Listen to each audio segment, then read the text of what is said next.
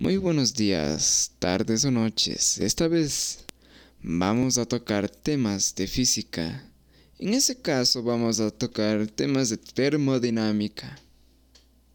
Bueno, nuestro primer tema es la termodinámica.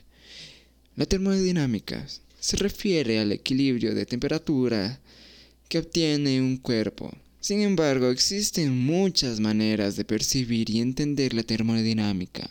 Un ejemplo sería agarrar un, agarrar un mechero y prenderle fuego a un extremo de una vara de metal. Dentro de un tiempo, el calor de un extremo se expandirá y se dirigirá al otro extremo. Otro ejemplo sería juntar dos cuerpos, uno frío y otro caliente. Si juntamos estos dos cuerpos, los dos tendrán un equilibrio térmico. Es decir, que los dos tendrán una misma temperatura, ni tan fría ni tan caliente.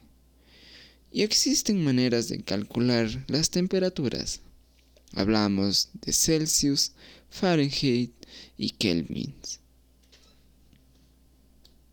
Continuamos con otro tema interesante. Tenemos lo que son motores o motor de cuatro tiempos. Básicamente es un motor que funciona con combustión interna, alternativo, tanto del ciclo Otto como el ciclo diésel.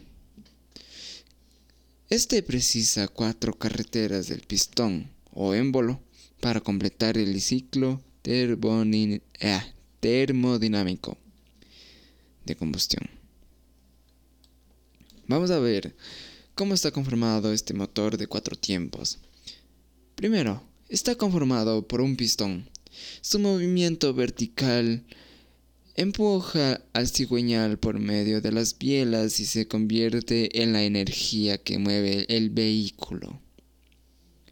En segundo lugar tenemos, está conformado por una biela.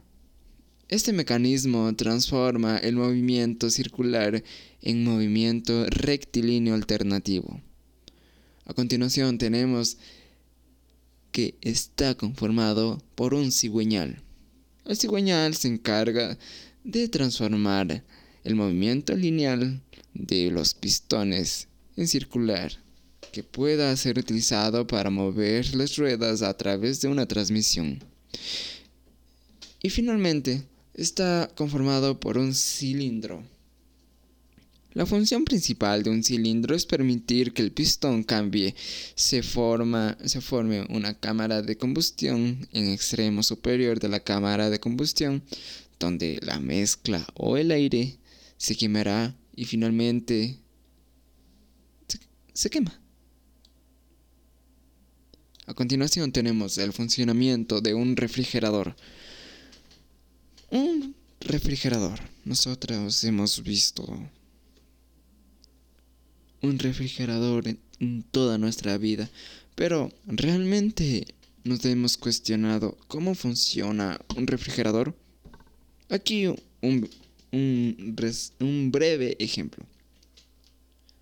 Funciona cambiando el refrigerante que circula en su interior de líquido gaseoso.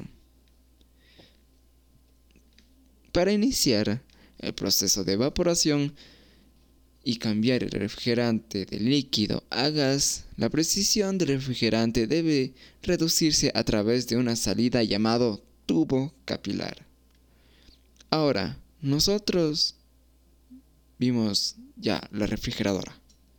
Pero ahora nos preguntamos, ¿por qué se calienta a los lados de, una, de un refrigerador? Si sabemos que es una refrigeradora y, y pues bueno, aquí la respuesta es que el calor que ocasiona la, conducción del calor de los tubos laterales se genera por el calor radiante que es sacado de la refrigeradora. Cuando éste se enfría, o sea, es decir, la localización de, de la tubería puede variar por modelos etcétera. O sea, ya saben, refrigeradores chiquitos, grandes. Eh, bueno, Este evita la condensación en el exterior del condensador. Y finalmente tenemos mi tema favorito, las ondas. Vamos a dar dos ejemplos de ondas mecánicas. Tenemos lo que es el sonido. El sonido puede, se puede transmitir a través del aire, el agua o los sólidos, pero no a través del vacío. Recuerden esto, no a través del vacío. Esto quiere decir que si nosotros vamos al espacio exterior, nosotros no vamos a alcanzar a oír nada. Entonces, recordemos esto, en el espacio no hay sonido. Luego, vamos a ver lo que son las ondas sísmicas. Son una especie de ondas elásticas fuertes en la propagación de perturbaciones temporales en el campo de tensiones y, esta, y esta perturbación producirá pequeños movimientos en las placas tectónicas.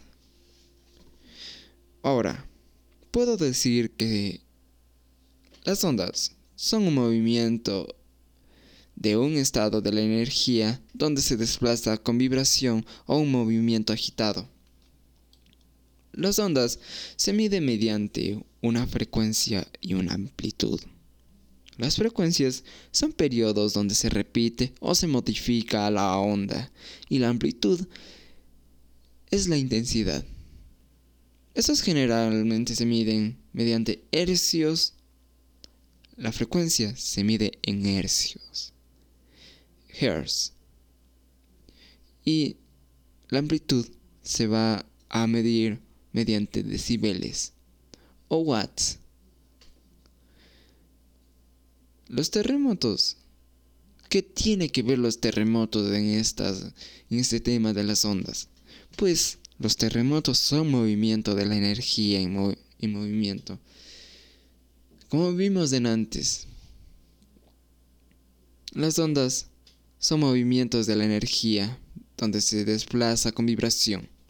Por lo tanto, los terremotos, claro que son ondas. Sin embargo, estas ondas llevan una frecuencia tan baja que los humanos no pueden escuchar. Pero, ¿a qué me refiero con frecuencia baja? Pues la frecuencia tiene características y es que entre más hertz exista, más agudo será el sonido.